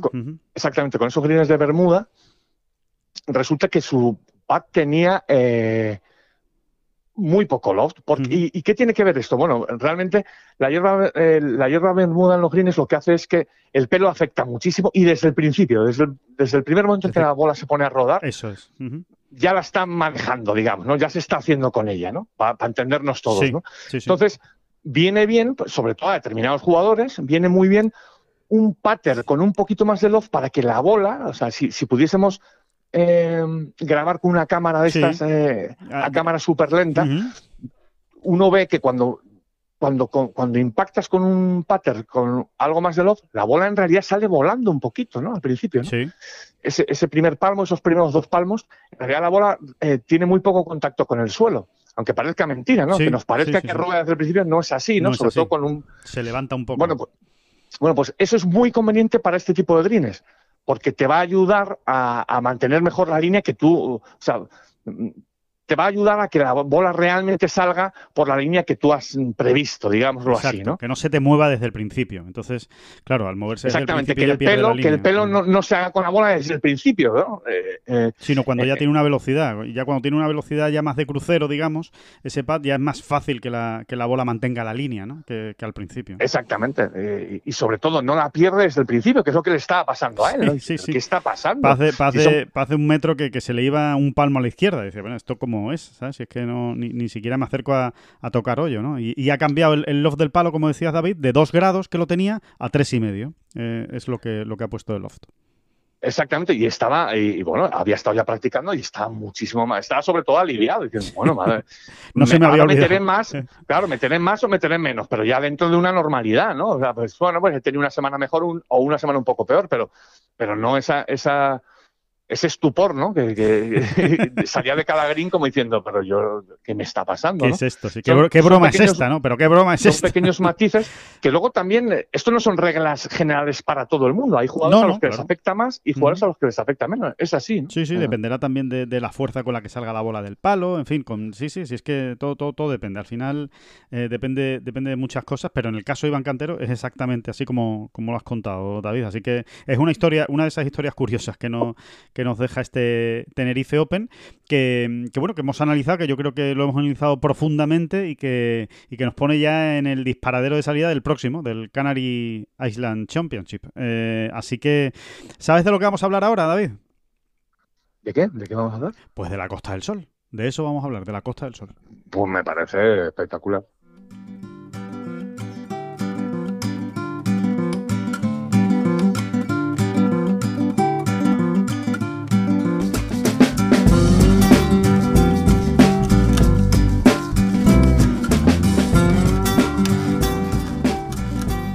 Y en esta sección habitual de cada podcast, de cada bola provisional patrocinada por la Costa del Sol, pues eh, qué mejor para hablar de la Costa del Sol que fijarnos y, conocer más detalles de, sin ninguna duda, de uno de los campos más emblemáticos que hay en, esta, en este paraíso eh, nacional, en esta costa del golf eh, andaluza. Vamos a hablar de la Cala Resort y para ello vamos a hablar con su director comercial. A ver si lo digo bien, a ver si digo bien su nombre. Ya le pido perdón de antemano. Eduard Desfontaines. Eduard, ¿qué tal? ¿Cómo estás? Bien, bien, gracias. bueno, eh, ¿qué tal estar aquí eh, hablando con vosotros? Ah, pues nada, muchas gracias de verdad a ti por atender esta llamada. Espero no haber dicho muy mal tu nombre, pero a mí el francés, yo soy de, yo, soy un poco de inglés y, malo, o sea que ya con, francés me cuesta me cuesta más. Pero bueno, que mm, Eduard, eh, queríamos saber cómo está la cala ahora mismo, ¿Qué, qué, en qué situación se encuentra este extraordinario resort con, con vamos, con multitud de hoyos para jugar, para disfrutar para eh, pasárselo bien y qué perspectivas tienen este 2021. Bueno, este año, como el año pasado, fue un año un poco bien diferente de, los normales. Sí. Y estamos aquí, pacientes, estamos abiertos, aunque tenemos, eh, en vez de tener tres campos abiertos, tenemos un cada día. Sí. Entonces, dos eh, campos y un que está cerrado para mantenimiento. Y bueno, nuestro hotel está todavía cerrado, esperamos abrir en junio, uh, dependiendo de la, de la, demanda que hay. Claro. Que aquí en la Casa del Sol uh, nos, uh, dependemos mucho del mercado británico sí. y también estamos un poco a la espera de qué, qué va a pasar con, con las noticias de sus gobiernos, cuándo van a poder viajar y todo esto. Entonces estamos esperando, pacientes. Tenemos aquí nuestros socios que están jugando, tenemos las sociedades de golf jugando y bueno, también tenemos otras actividades abiertas como el squash, como el tenis y nuestro restaurante, eh, nuestro restaurante de club. Entonces, hay actividad aquí, poca actividad es verdad comparado a la normal, que normalmente estamos en temporada alta y normalmente aquí eh, en, en, mayo uh, suele tener unos 400, 500 jugadores de golf al día. Entonces tenemos un, entre 80 y 100 cada día, que bueno, es, uh, es nada a ver con, con que tenemos uh, normalmente. Claro. Esto, yo creo que esto es la situación ahora que estamos pasando. un resort como nuestro que está tan grande, claro, es más difícil porque tenemos tres campos. claro a llenar. Entonces, uh, esperamos que tenemos uh, buenas noticias que, que, van a llegar esta semana, la semana que viene con, con respecto al mercado inglés y también uh, ahora con las vacunas que están acelerando y, bueno, la, situación que está se mejorando un poco en Europa. Eh, esperamos, esperamos ya en, bueno, la, temporada ya, ya eh, alta ya va a acabar y ahora estamos preparando para el, el mercado local en tema de golf, de, hotel en, en, el verano y después el, mercado internacional para, para, otoño, para septiembre. Claro. Eh, Eduard, imagino que, bueno, todos pendientes en la cala y en toda la Costa del Sol de Boris Johnson, ¿no? Y de, y de lo que decida el, el, primer ministro británico respecto a, pues sobre todo eso, ¿no? Abrir las fronteras, a permitir viajar y, y, sobre todo a permitir una vuelta normal, ¿no? No, no tener que pasar por esa, por esa cuarentena, quedarse en un hotel, claro, son demasiados problemas para los, eh, para los viajeros que para unas vacaciones, pues, pues no merece la pena, ¿no? Entonces, a ver si las noticias que hay es que probablemente a partir de junio se puedan relajar esas medidas y, pueda volver a fluir el turismo. ¿no? En, ese, en ese sentido, Eduard, eh, ¿qué, feedback tenéis de, los turoperadores, de, de los habituales que, viajan a la cala? No sé si, si, si, ya tenéis muchas llamadas, muchos correos pidiendo información y diciendo que están deseando que a ver si, si les, abran, eh, les abren las puertas para poder volver a la cala. Sí, el feedback que los operadores son un poco como nosotros, esperando, esperando las noticias. Eh, nos hablamos mucho con, con, ellos. Sí. Uh, si es para cambiar uh, reservas de ahora o de junio para otoño, para el año que, viene, o sea, para nuevas reservas a partir de, de, del otoño. El otoño está, está completamente en nuestro hotel, que es un pequeño hotel, está lleno. Sí. Septiembre, octubre no estamos llenos. Ahora seremos llenos. Uh, eh, en agosto, un mes antes de, de la llegada del cliente, nos esperamos, más no sabemos que no sabemos qué, va a acontecer en los tres o cuatro uh, meses que vienen. Entonces, la, los operadores tienen muchos clientes, clientes que tienen ganas de venir. El problema es que no pueden. Entonces, están, todos están un poco esperando las noticias, qué medidas van a tener, si, si necesita un test PCR, eh, o dos test PCR para venir, o si necesita una cuarentena. Entonces, tenemos que tener más, más claridad. Eh, más, uh, claridad. Es, esto es el problema, que la falta de claridad no está la gente no, no está confirmando. Y Haciendo planes, claro. Es difícil hacer planes cuando no se sabe con seguridad lo que va a suceder. Entonces, ¿qué está pasando? Que estás moviendo de seis meses a seis meses. Bastante que sí hay, sí hay una poca de claridad y la gente va a venir. Tenemos que, claro, que los vuelos siguen también, que, que hay la, haya la disponibilidad de vuelos para venir. Si hay la disponibilidad de vuelos y si hay un poco de claridad y claro, si no hay cuarentena, eh, podemos ver una, una avalancha de, clientes eh, desde julio. Eh, claro. Si, las condiciones son buenas. Claro, claro, claro. Eduard, una, una, una por, por decir, por dejarlo muy claro, que yo creo que todos nuestros oyentes lo saben, pero bueno, eh, por si acaso, todos nuestros oyentes que estén escuchando este podcast en, en, España, que sean de, de España, que, que, las puertas están completamente abiertas, que se puede jugar al golf y que los campos, me imagino, Eduard, que precisamente al haber tenido menos trote, ¿no? Por haber tenido menos uso, ¿no? Menos salidas, yo creo que los campos deben estar mejor que nunca, ¿no? Los tres campos de la, de la Cala. Sí, los campos están fantásticos porque no hay, como has dicho, hay menos eh, jugadores que estaban jugando en ellos y también aprovechamos eh, para cerrar un campo dos semanas, otro campo dos semanas para mejorarlos, para hacer mantenimiento en los greens, los fairways y arreglar un poco la, em, las, pequeñas eh, cosas que, que no estaban bien. Entonces, los campos son fantásticos. Y ahora ya está llegando el verano y tuvimos un poco de lluvia durante la Semana Santa y ahora con el sol están fantásticos.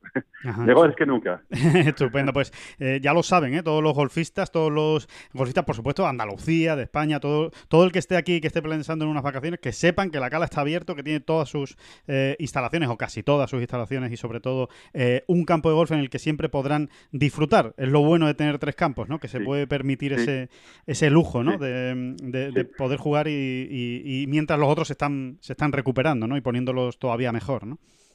Exactamente. Y también, claro que puede ser para, falta de gente de turista internacional, tenemos buenas ofertas, muchas buenas ofertas. Eh, de, estamos en baja temporada hasta septiembre. Entonces los precios también son, más, son mejores que nunca. Toda esa información en la web, ¿verdad, Eduardo? Todo el que quiera información sobre las ofertas. Toda la información en la web y, y, pueden reservar los campos directamente en la web y para ver qué campos están disponibles solamente hay que, que irnos en nuestra página, lacala.com. Ah, y, y, clicar en, en, reserva golf o book golf. Y con esto ya, ya pueden ver qué campo está abierto, qué, salidas, eh, las salidas que hay y todo esto. Nosotros podemos dar fe, Eduardo, de que son campos muy divertidos, son campos que están muy bien cuidados, con unas condiciones estupendas, son muy buenos para todos los handicaps, porque nosotros mismos lo hemos, lo hemos sufrido y disfrutado a la vez, porque tuvimos la oportunidad de jugarlo en, con oportunidad del Challenge, ¿no? El Challenge Match Play que, se jugó en, la, Cala hace ya pues cuatro años, tres, cuatro años. cuatro años, sí. 2017 yo creo que. Eso es, cuatro años, que fue un auténtico éxito, que además ganó un jugador, Aaron Ray, que ahora mismo está está, siendo muy importante en el circuito europeo. Uno de los sí. uno de los jugadores más importantes del circuito europeo. Así que damos fe de que merece la pena jugar la cala y animamos a todos a que vayan a la cala a jugar en estos meses. Que además ahora es cuando más se disfruta, porque está eh, menos gente, hay menos, hay menos bulla, puedes jugar tranquilamente. Así que eh, es una auténtica gozada poder disfrutar ahora de, mm. de la cala. Exacto, exacto. Muy bien, pues eh, Eduard, muchísimas gracias por estar este ratito con esta bola provisional, con este podcast de Tengolf y nos seguimos hablando, que vaya muy bien la temporada, que vaya muy bien esta temporada y que en otoño, en junio ya abran las puertas a los británicos, como comentabas, y que a partir del otoño pues sea la vida más normal posible para un resort tan importante de Andalucía y de la Costa del Sol como la Cala. Sí, esperamos, más esperamos que la situación se mejora, que yo que sin duda va a mejorar, más también esperamos si la CLEME puede moverse ahora, especialmente en el mercado local, si pueden moverse antes, desde entre comunidades, estamos aquí también para recibirlos. Claro, estupendo. Con, buenos campos. Sí, con los mejores, eh, sin ninguna duda. Pues eh, muchísimas gracias, Eduard, y estamos en contacto. Un abrazo. De nada. Un abrazo. Hasta luego. Chao. Después de esta charla con Eduardo Montán de, de, la, de la Cala, vamos eh, a hacer el repaso, ¿no? El, repaso a todo lo demás, que, ha habido mucho, ¿eh? David, ha habido muchísimos torneos este fin de semana y ha habido muchos españoles. Primero con el, con el que, bueno, Hubo un español, pero solo dos jornadas, por desgracia, que fue Rafa Cabrabello, que falló el corte en, el torneo del, del, PGA Tour, ¿no? Que nos ha dejado ahí otra vez ese, ese sinsabor, ¿no? del, golfista eh, canario, al que no terminan de salirle las cosas, pero bueno, va a tener otra oportunidad y muy buena, pues eh, esta, esta, misma semana con el Wells Fargo, donde, donde va a competir, ¿no? Eh, es el Valspar Championship que ha ganado Sam Burns, o Sam Burns, ¿no? El golfista que venía llevaba tiempo llamando, llamando a la puerta. Finalmente se ha impuesto con tres golpes de ventaja sobre Keegan Bradley y con otra gran semana de Víctor Hoffland. Aunque aquí, David, diría que la gran noticia de, esta semana del, del Valspar Championship es la mala actuación, ¿no? o la discreta, vamos a dejarlo en discreta, actuación de Dustin Johnson, del número uno del mundo, que no termina de levantar cabeza. Sí, sí. Eh, ¿En qué momento, no? ¿En qué momento se ha torcido el año a Dustin Johnson? Pero pero es así, ¿no? Es así, no es. Mm, tiene absolutamente nada que ver, ¿no? Con, aquel jugador poderoso que dejaba 2020, ¿no? Sí, y que, vimos en Arabia Saudí, acuérdate, ¿no? Eh, que lo vimos en primera persona, ¿no? Y que está invitando, ¿no? Pues que está invitando, pues, por ejemplo, a Justin Thomas y John Rama a que a que asalten el, centro mundial, ¿no? En un momento, porque es que ha habido un momento en que parecía que eso era coto absolutamente vedado, ¿no? Para, para todo el mundo que no fuera el propio Dustin Johnson, ¿no? Y ahora no, ahora vamos a decir, vamos a dejarlo ahí, ¿no? Que esa lucha parece que estará más abierta otra vez, ¿no? Sí, puede dar la sensación, David. Eh, a ver, esto, esto es, esto daría casi para una bola provisional entera, ¿eh? pero bueno, lo, apuntamos y seguramente lo, lo retomaremos en, el, eh, en los próximos programas. Eh, podría haber, puede dar la sensación, al menos la tengo yo, de que después de la pandemia todos los grandes del golf mundial, Dustin Johnson, John Ram, eh, Justin Thomas, Rory McIlroy, eh, etcétera, etcétera, etcétera, todos los que tenemos en la, en la cabeza, ¿no? Los, grandes, eh, las grandes estrellas, Bryson de Chambó, Jordan Speed, cogieran el golf con muchísimas ganas, ¿sabes? Diciendo, mira, aquí hay que aprovechar, vamos a ganar todo lo que podamos, vamos a hacerlo muy bien, y que, y que haya habido como una especie de, de, de, que haya saltado todo por los aires justo después del Masters, en, en el sentido de hemos llegado ya al máster, ha, pasado el máster y ahora ha habido como un pequeño bajón emocional o llámalo como, como quieras. Bueno, pues puede ser una de las causas, ¿no? Eh, a ver, yo creo que tampoco hay que generalizar, pero tienes razón, o sea, de Chambó tampoco está terminando de asomar, ¿no? Y, era otro de los que decíamos todos, uh, ¿cómo viene esto, no? ¿Cómo viene este, no? Sí. Eh, pues puede ser, puede ser una de las causas. Yo no me atrevería a decir que es la causa principal. Es, yo creo que es muy complicado eh, analizar todo esto, ¿no? Pero es verdad, ¿no? Es verdad que, que, que, todo se ha vuelto a abrir, ¿no? Y que... que llevamos un mes, ¿no? Llevamos un mes en el que en el que no terminan de brillar las grandes estrellas, ¿no? Eh, el último fue Justin Thomas, precisamente, ¿no? Ganando eh, el, de Players y, y, Colin Morikawa ganando ese campeonato del mundo del World Day. Pero desde el de Players eh, diríamos que no, no asoman, no asoman las grandes figuras, ¿no? El, se llevó el Masters Matsuyama y, y, desde entonces están como en un momento de eh, no sé si cogiendo fuerzas en los cuarteles de invierno eh, para lo que viene después, ¿no? Porque realmente lo que viene después es tremendo, ¿eh? ya, ya, les avisamos que es que el verano va a ser tremendo. El PGA Championship está a la vuelta de la esquina, pero es que después el US Open en, junio y ya julio es tremendo, ¿no? Con el British, los Juegos Olímpicos, la FedEx Cup, Campeonatos del Mundo, la Ryder Cup, no sé. Si... al, final, si lo piensas bien, quizá lo más sorprendente fue la la clasificación en el Master, sin ser tampoco una locura, ¿eh? sorprendente, ¿no? Pero claro, tienes en primer lugar a Hideki Matsuyama, que no lo habíamos, no estaba incluido, digamos, en ese grupo de los mega favoritos, ni mucho menos. Segundo, Will Zalatoris, ¿sabes? Sí, mm, sí, sí, sí. Eh, nos falta gente ahí arriba, nos falta, pues nos faltó de Chamboy, nos faltó Dustin Johnson fundamentalmente, ¿no? Porque John Ram acabó quinto del Master de Sí. John Ram es fiera su cita, ¿no? bueno, John Ram eh, es que no tiene problema. O sea, John Ram no, no entiende eso de relajarse eh, y, dejar una semana, una semana libre, ¿no? No perdona un top ten, eh, John Ram, incluso en el Zurich Classic. Sí, pero, pero es verdad que en el Master nos faltaron Dustin Johnson, Bryson de Sambo y Justin Thomas, ¿no? Digamos, ¿no? Ahí... Y desde entonces no están brillando, por no hablar de McIlroy, ¿no? Que, que sigue sin, sin. Y Rory McIlroy, efectivamente, ¿no? Esa es la. Entonces, a partir de ahí, pues sí, eh, un poco chocante, ¿no? Todo lo que está ocurriendo, pero como tú dices, ¿no? Es que ahora vienen, eh, hay que agarrarse que vienen curvas, ¿no? Porque, porque ya es que vamos de un grande a otro y tiro porque me toca, ¿no? Realmente. y, cuando acabe el British, pues prácticamente estamos ya en los Juegos Olímpicos y, en, en, los previos finales de la FedEx Cup, ¿no? Así que, pero sí, sí, es cierto, es cierto, está hay como una especie de, la calma antes de la tormenta. sí, sí, sí, exactamente. es, la sensación que a mí me, transmite, ¿no? Ahora mismo el, ranking mundial, por decirlo de alguna manera, ¿no? O, los torneos respecto al, al ranking mundial. Em, más cosas, más torneos. El LPGA Tour, hemos tenido torneos, bueno, gira asiática, por fin, ¿eh? Dos años después vuelven a Asia el, LPGA. Claro, eh, ¿qué, les voy a contar, no? Con toda la pandemia, con todo lo que, lo que se sufrió, especialmente en Asia, ¿no? Pues claro, se perdió toda la gira del año pasado, así que desde 2019 no se jugaba allí. Se ha vuelto en Singapur, ha ganado Hyo Jo Kim, la eh, coreana, que consigue, bueno, pues su quinta victoria en el LPGA y la primera en cuatro años, ¿eh? Hacía mucho tiempo que no se dejaba ver. Nuevamente acabó por arriba Invi Park y lo que más nos interesa, Carlota Ziganda, séptima posición, tres rondas de cuatro muy buenas, falló el sábado con una ronda de 73, pero después 69, 67 y 68, engrasando la máquina. Eh, Carlota para, para lo que viene ahora, que como quien dice, el, LPGA casi está empezando, ¿eh? No está empezando, lleva ya semanas, de hecho ya se ha jugado un grande, pero bueno, que, está, no ha llegado ni a la primera, ni al primer tercio de competición LPGA Tour, así que estamos empezando. Y Azara Muñoz quedó en la posición vigésimo octava, eh, con, un, con un muy buen domingo en el que recuperó posiciones.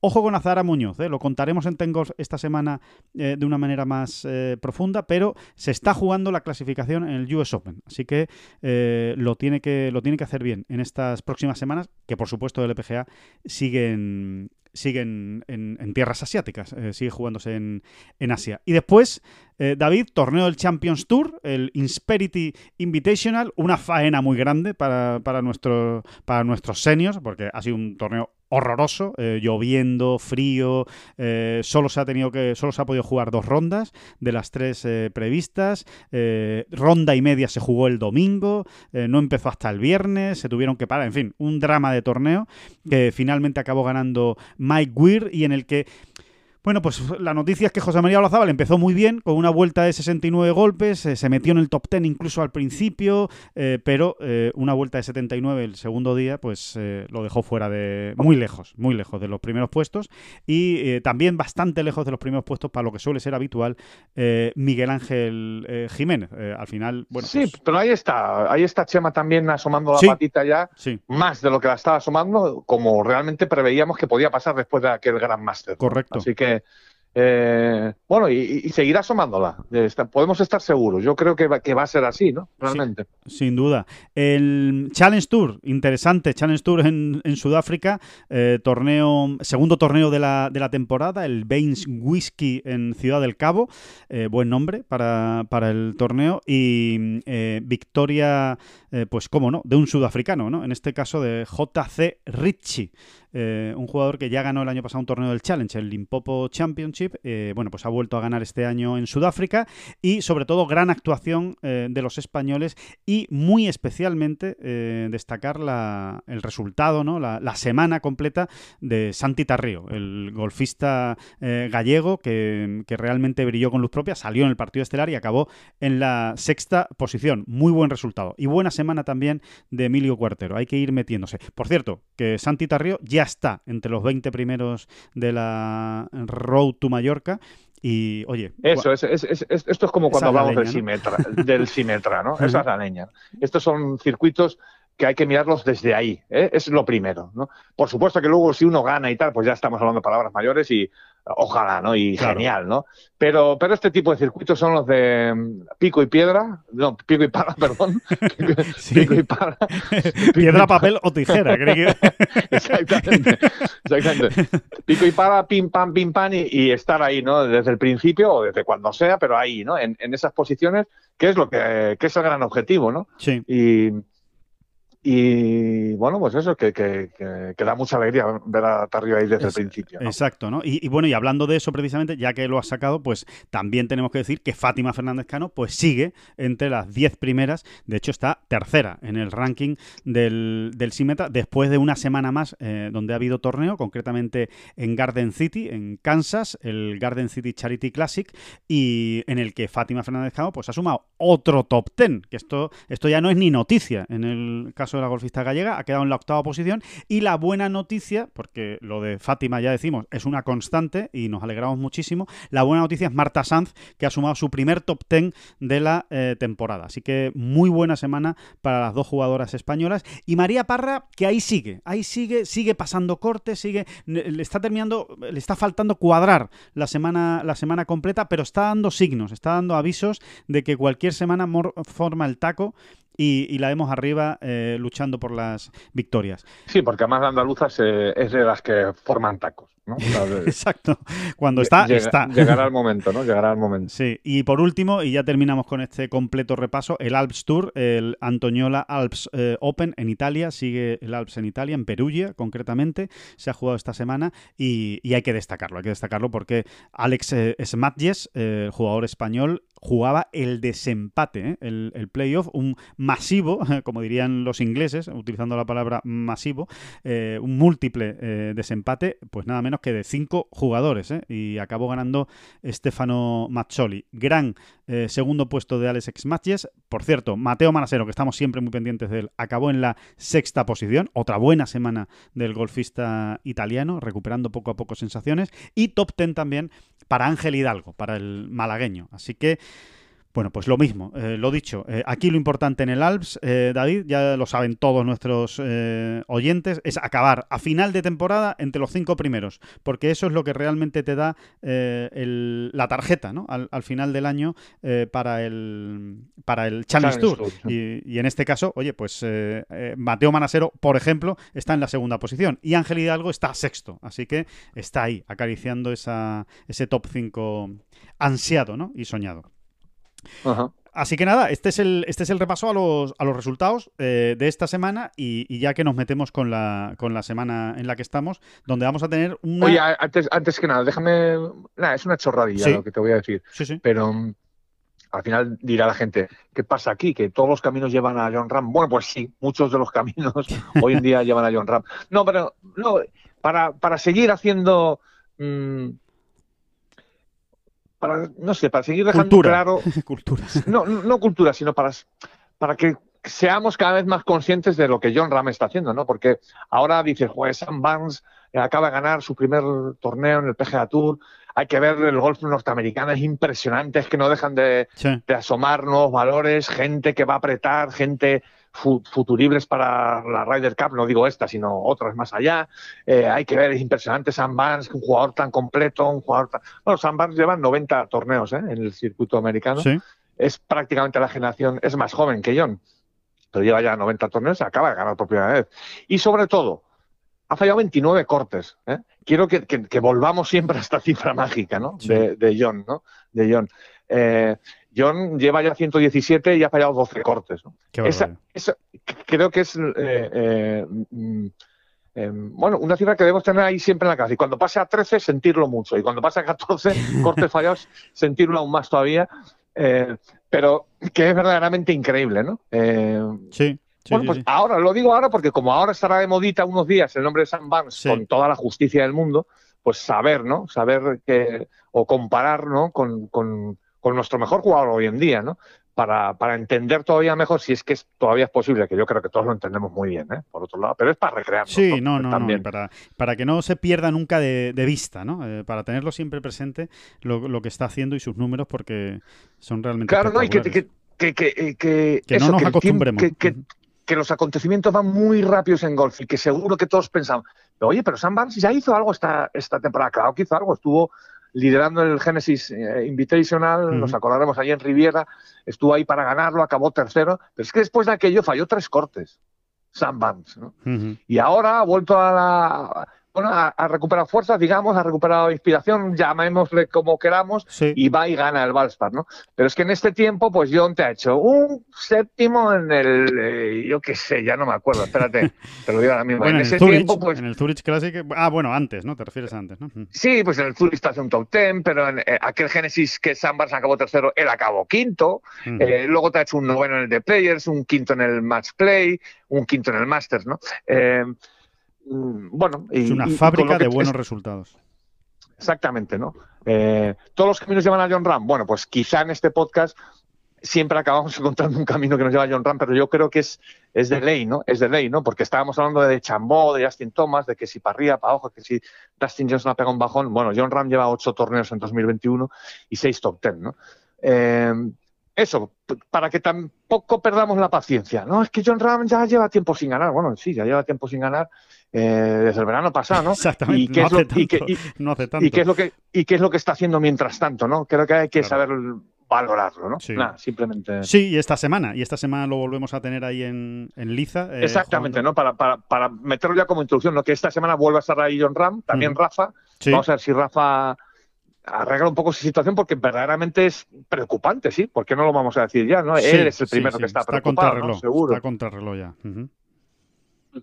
Es verdad, es verdad que todo cambia en una semana en el PGA Tour. También es cierto, ¿eh? que haces una semana buena, haces un top 3 y tienes media tarjeta en el, en el bolsillo. Pero, eh, bueno, eh, a veces ocurre, a veces ocurre que, que, de fallar un corte acaba un jugador ganando un torneo, quedando segundo, quedando tercero. Pero es verdad que normalmente suele ser un proceso un poco más de ir acercándose hacia, hacia ese resultado. Y de momento a Rafa le está costando acercarse siquiera a pasar el corte, porque es que se está quedando incluso lejos de, de la zona de corte en los torneos del PGA Tour. De todas maneras, y pese a todo, te voy a dar un dato de Rafa que yo creo que no tenemos muy presente. Yo cuando lo, cuando lo revisé me quedé incluso un poco sorprendido, ¿no? Parece mentira. Eh, pero son tantos jugadores, tantos torneos, tantas cosas que ocurren. Mira, Rafa, a pesar de todo, ¿eh? lo digo como un plan B que él ya tiene absolutamente atado ¿eh? y abrochadito. Rafa, a día de hoy, tiene absolutamente asegurado los derechos de juego en el circuito europeo el año que viene, ¿eh? por ejemplo. Exacto. O sea, que te quiere decir que es que Rafa está ahora mismo el, 22 en la Race to Dubai, ¿eh? Increíble, pero cierto. está el 22 en la Race to Dubai con 496 puntos. Con 496 puntos tú ya tienes absolutamente asegurado ¿eh? la tarjeta. Sí, sí, sí, sí, que no es ninguna tontería. Para empezar, no, no, no, es, que no es ninguna tontería. Es, e, eso seguro que, que, a él le tiene que dar mucha tranquilidad y de, oye, que, que no se acaba el mundo tampoco aquí, ¿eh? Y, estoy seguro de que eso también le sirve. Sí, sí, sí, sí, le va a permitir centrarse todavía más en el circuito americano, en lo que pueda jugar, ¿no? Y en lo que, y en lo que pueda ir consiguiendo. Y, bueno, vamos a ver, en un campazo, Wild Hollow, ¿eh? esta semana es para, es para disfrutar en el circuito americano con el, con el Wells Fargo, John Ram, Wild Hollow, Rafa, eh, vamos a ver. Y, por supuesto, el Canary Island Championship en Costa de que me, eh, decías, David, a micrófono cerrado, como diría un clásico, que tenemos a veintitantos españoles, ¿no? Eh, batimos el récord, 26, eh, Me parece que son 26. Eh, los he contado así rápido, pero sí, sí, y, y, además novedades interesantes. Pues va a estar David Borda, ¿no? Que nos apetece verlo también. Sí, sí, sí. va a estar Mario Galeano, que, bueno, pues que también... recordemos, ¿no? De esa generación dorada de los Ram, Anglés, Scott Fernández, Adrián Naus, y me estoy dejando alguno, ¿no? Eh, yo creo más o menos... de, los, de los, digamos, de los que más han, brillado eh, son esos, ¿no? Esa, esa generación, sí, sí. Es de esa generación y, el que se ha quedado un poquito más descolgado, quizás, ¿no? Eh, bueno, pues va a estar esta semana allí, ¿no? Y, bueno, muchos alicientes, ¿no? Muchos alicientes y batiendo récord, ¿no? Creo que fueron 22 o 21 los que había en, Meloneras, 24 fueron la semana, esta semana pasada y ahora 26, ¿no? 26 españoles es el torneo en el que más tenemos, exactamente. Es el torneo en el que más tenemos y, mil historias y, ojalá, ojalá podamos contar. ¿Por qué no? A la tercera va la vencida, dice, dice el refrán. Pues eh, ojalá, en este caso a la tercera vaya la vencida y, sí, y si, no, y si no, oye, y si se repite lo de lo que ocurre esta semana, pues tampoco, es ningún desastre, ¿no? No, no, no. Porque Es, es tener a si al final se trata de eso, al final viene un burmester y, te, lo tira todo abajo, ¿no? Y muy bien que hace, ¿no? Eh, ya nos gustaría a todos, ¿no? Ser burmester este domingo, ¿no? Sí, sí. Pero, pero, pero bueno, eh, el hecho de tener desde el sábado, pues, tus dos, tres, cuatro, cinco opciones, ¿no? Eh, incluso el hecho de ver a Pablo Larrazábal remando de esa manera un domingo y acabar duodécimo viniendo desde la nada, pues, pues es que también está muy bien, ¿no? O sea que que, que, yo en un momento dado no digo que lo firmaría ahora mismo porque creo que va va a ver va a ser mejor. Yo, yo creo que creo va que va a ser aún mejor pero oye, que no está tampoco tan mal ¿eh? no no no no está no estaba mal. Y el jueves le contaremos más detalles ¿eh? le, contaremos más historias de este eh, Canary Island eh, le contaremos cosas del Wells Fargo en fin les haremos la previa como Dios manda de, del fin de semana y de lo que nos espera en el en los distintos eh, circuitos profesionales pues este este próximo fin de semana. Eh, eh, eso será el jueves. Eh, muchas gracias a todos eh, por estar en esta bola provisional y muchas gracias a ti, David Durán. No, no, a ti, a ti, a ti, a ti, a ti, las gracias a ti. Que no son las flechas la culpa del indio, que no son las flechas la culpa del indio. Si hay viento, si llueve, no influye en el swing, no importa si es marzo, noviembre o abril la culpa del indio, la culpa del indio, la culpa del indio, la culpa del indio.